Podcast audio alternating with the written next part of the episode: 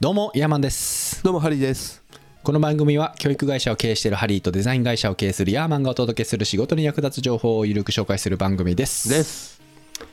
僕ねこの前ねうん。あのむっちゃくちゃすごい腹痛に襲われたんですよすごい腹痛。すごい腹痛に襲われたんですよほい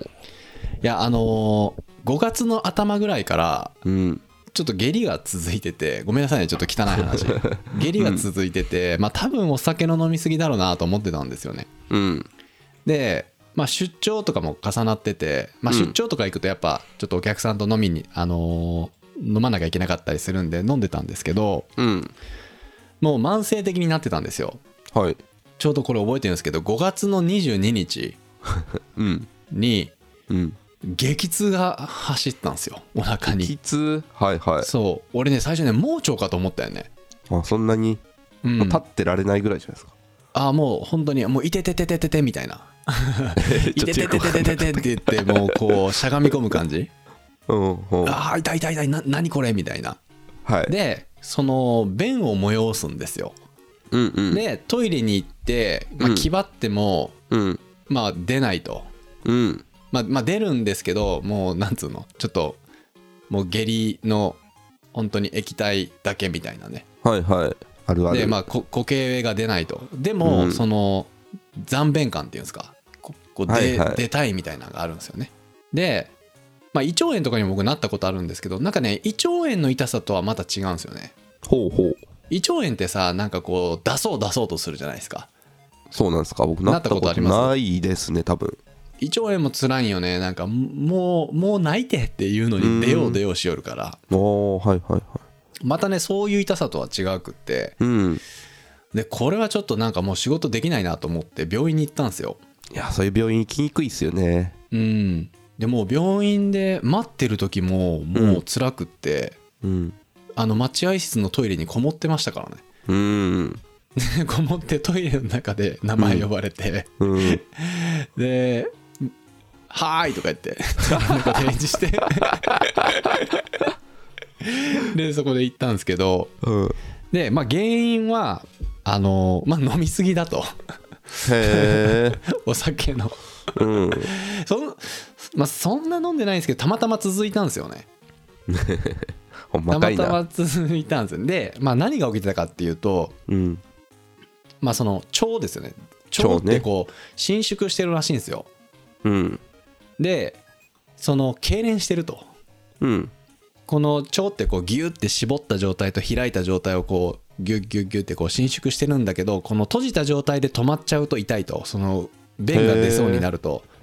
そういうことなんやうん、でこの開いてる時にこううん緩まってる時に止まってくれたら痛くないんだけどこのギュッてし絞られた状態でうん止まるとすごく便が便のが催して痛みを感じるへだけえどもうお腹の中にはもう出し切って便もない状態 うん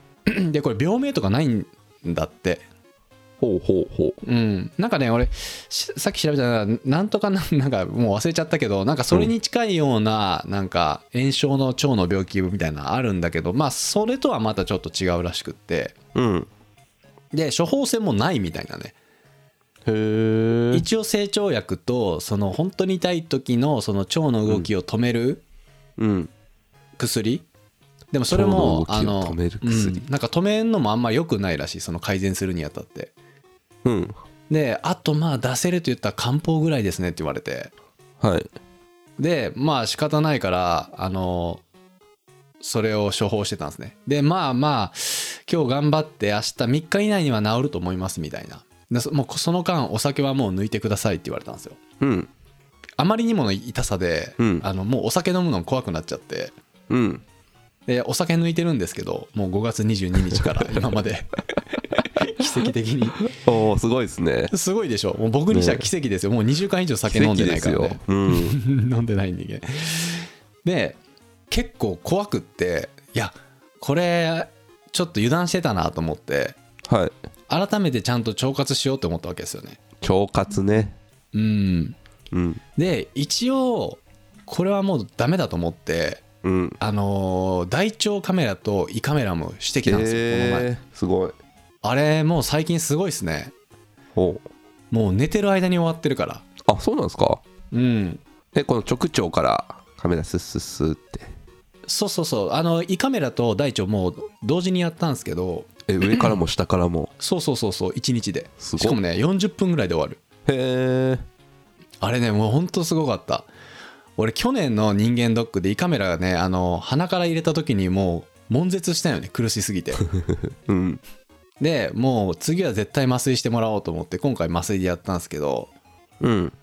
もう寝てる間にすぐ終わったねへえでも麻酔多分俺効きすぎてなんか終わってからずっとフラフラやったもんね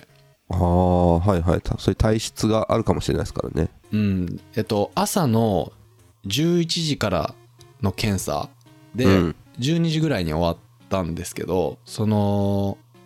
腸内洗浄しなきゃいけないから朝の6時から薬飲まなきゃいけないんですよはいでその薬飲んだらこうジャバジャバって便が出るんよねおおコーラックみたいなやつだうんなんかもっとすごいやつうんなんか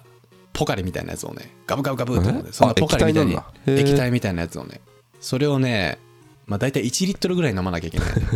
朝からおお朝6時からうんそしたらもうお腹ギュルギュルギュルってなって便がジャボジャボジャボって出てもう最後水になるまで飲むと水っていうかもう本当に透明の水になるまで飲まなきゃいけなくてそれが結構辛かったんだけどへえうんでもそれするとねやっぱもう完全に綺麗になるわけですよ腸の中でと胃ものう中そのが時点でだいぶ気持ちいいですよねなんか、うんもうなんかパイプユニッシュした後みたいになってるわけじゃないですかいや そうそうそうほんまにでその状態で病院行ってうんうんまあ点滴してもらってそので点滴からその麻酔薬をね入れてもらうんですけどなんか俺ね体でかいからか知らんけどこうなんか先生がねなんかいつもの1.7 1.7倍でみたいなことをなんかい 言う言われてたよね俺をねおうでなんかそれを片耳に「え俺大丈夫?」とか思いながら電気パチって消されてそのまま寝てしまったよねあうんうんうんでに40分後ぐらいかうんはい、終わりましたよとか言ってパチって電気ついてなんかもうお尻ピューって拭かれてんよねなんか 横になって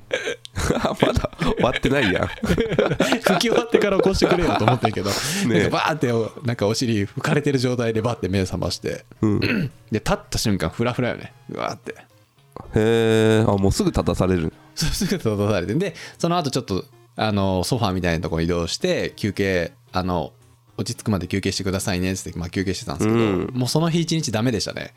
うーんもうフラフラで帰ってその日も9時ぐらいに寝たもんねもう眠たくすぎてうんうんうんまあそんな日があったわけですよで検査結果ちょっと一応報告しておくと大腸と胃腸あ胃と大腸はと小腸は全く何の異常もなかなかったですおおよかったはい良かったですあの超綺麗綺麗なうん胃と大腸でただ一つ十二指腸潰瘍っていおうう病気があるらしくってうんでまあ僕の場合はむちゃくちゃ初期症状というか軽い感じでちょっと逆流性胃腸炎っぽい節があってそのなんか小食道のと十二指腸のこの入り口の筋肉がちょっと弱そうだからそのじ逆流性胃腸炎の節があって十二指腸潰瘍っぽいみたいなこと言われてうんで一応なんか胃酸が出すぎて胃潰瘍ってあるじゃないですか、ストレスとかでさうんこう胃が荒れて行くとこまで行ったら胃に穴開いちゃうみたいなさ胃潰瘍っていう病気があるんですようんでそれの十二指腸版みたいなんでまあ一は応い薬もらって、まあ薬で治るって言われたんででもう再検査もいいですとうんその代わりまあ来年もう一回受けて様子見ましょうかみたいなことで終わったんですねはいでまあそこでまあ話戻るんですけどあいや改めてももう一回ちょっと腸活をちゃんとしようと思ってうんまあそういう事件があるとねそうそうでもうお酒もねいい加減ちょっと減らそう となるほどね強く思ったわけですよ、減らしましょはううんいで今日はねあの僕が調べた腸活のすすめ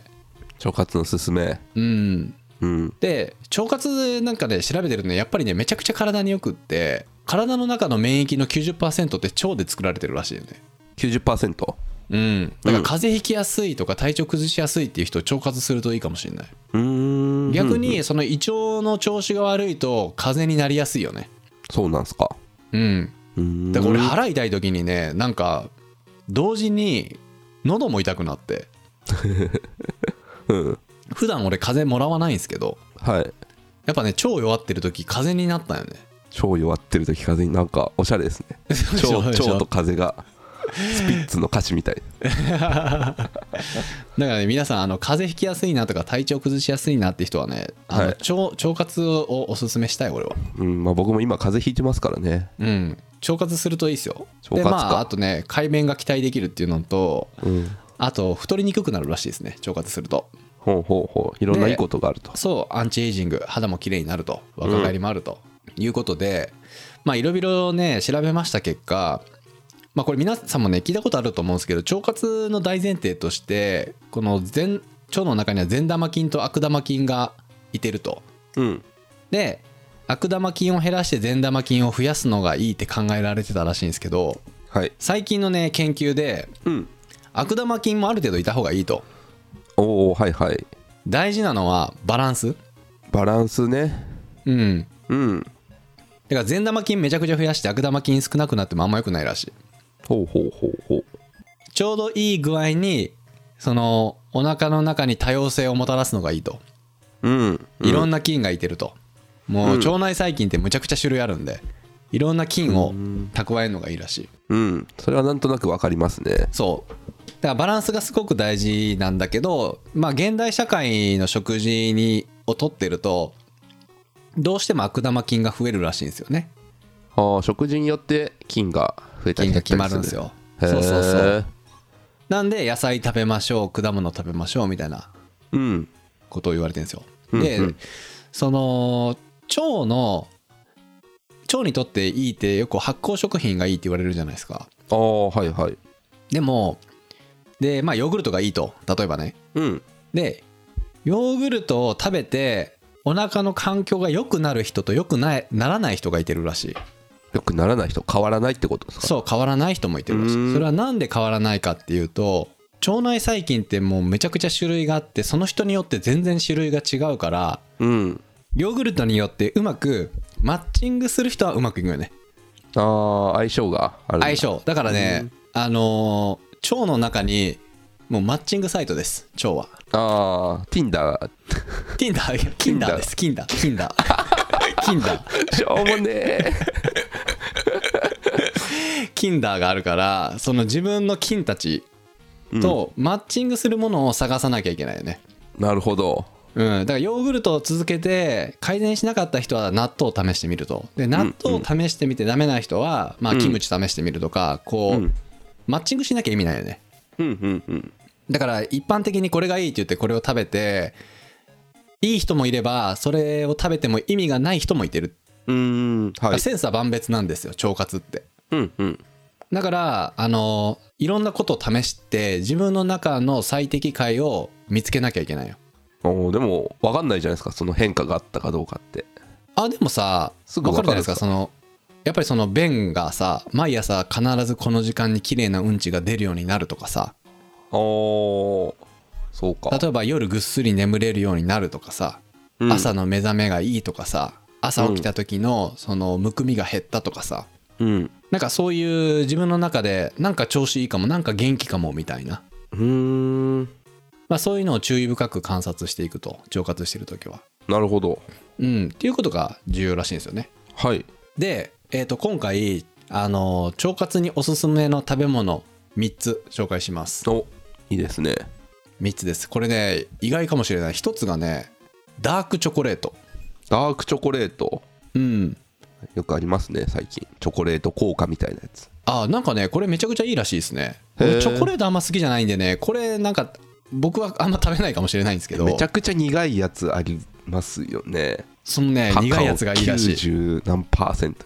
そうそうあのねダークチョコレートでもカカオ40%とか言ってちょっと甘いやつとかあるんだけどここで言うダークチョコレートはカカオ70%じゃないとダメであすー苦いやつだ苦いやつうんでこれねあの DNA 再起動人生を変える最高の食事法っていう本があるんですけどその本でもすごくおすすめされててこのフルーツか、まあ、ダークチョコレート1かけらうんをまた食後にデザートとして取るとむちゃくちゃいいと、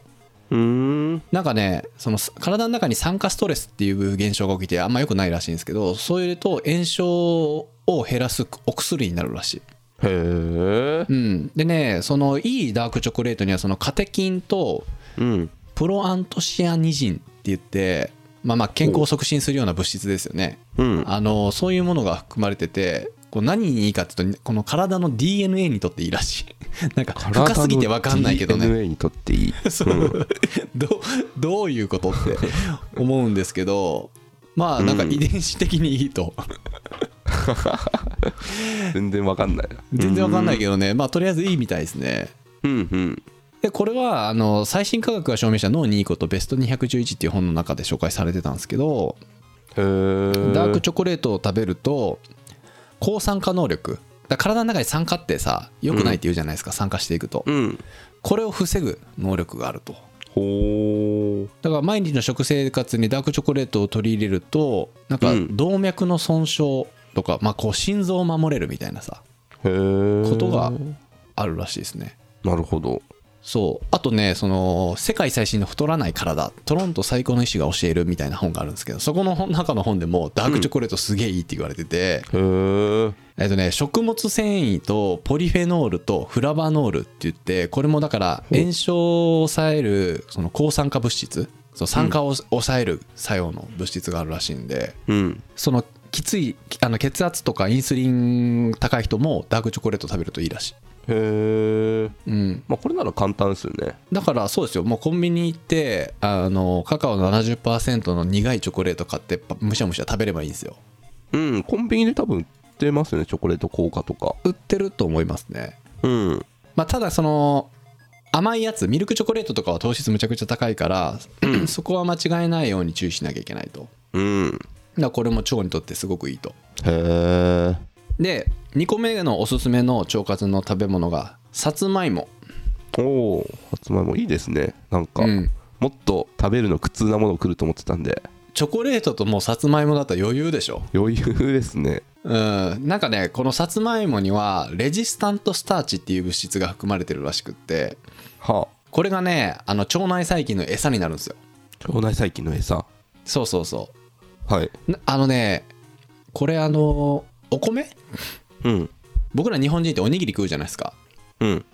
冷めたお米にもレジスタントスターチっていうのが入ってんだって冷めたお米そう冷めたおにぎりってだからお弁当のおにぎりよねああ、はいはとい。かお弁当のお米だよねうん。あれにそのレジスタントスターチっていうのが入っててだから日本人ってさ昔からおにぎり食べるじゃないですか確かになんか外人の人はあんま食べてるイメージないですイね。メージないじゃないですかうんだから日本人って腸内環境がその外国人に比べていいとされてたらしいほう。だから日本人ってその外国の人たちと比べて全然太ってないじゃないですかそういう食分日本食ってまあ基本的に腸内環境にいいって言われてるんですけどこのおにぎり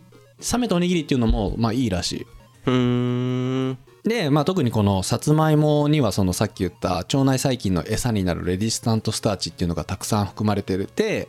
うん。まあさらにその皮の部分にヤラピンって言っていう物質があるってヤラピン。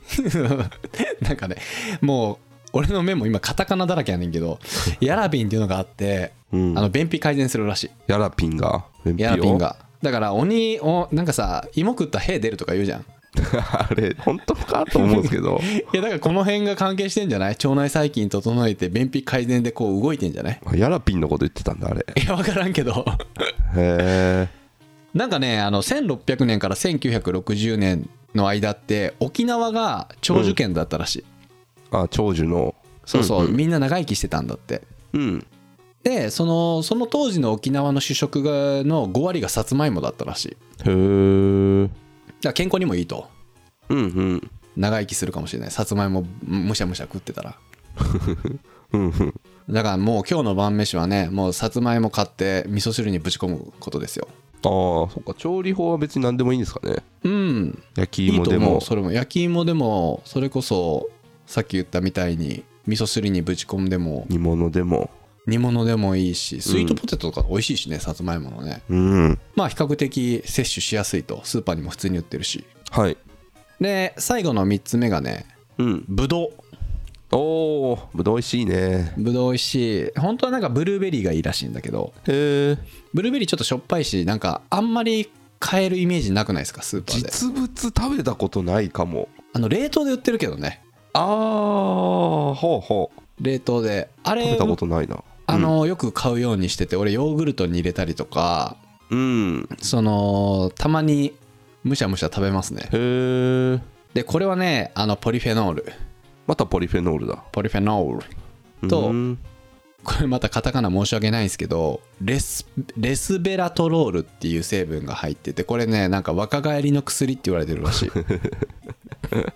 レスベラトロール。若返レスりのベラト薬。ロール若返りのい薬いですね。映画の名前みたい。うん、だからねあのあの皮がいいらしいですねブドウもえ川うん川皮皮にねなんか栄養あるらしい栄養っていうかこういういい成分が 川ってだってあの皮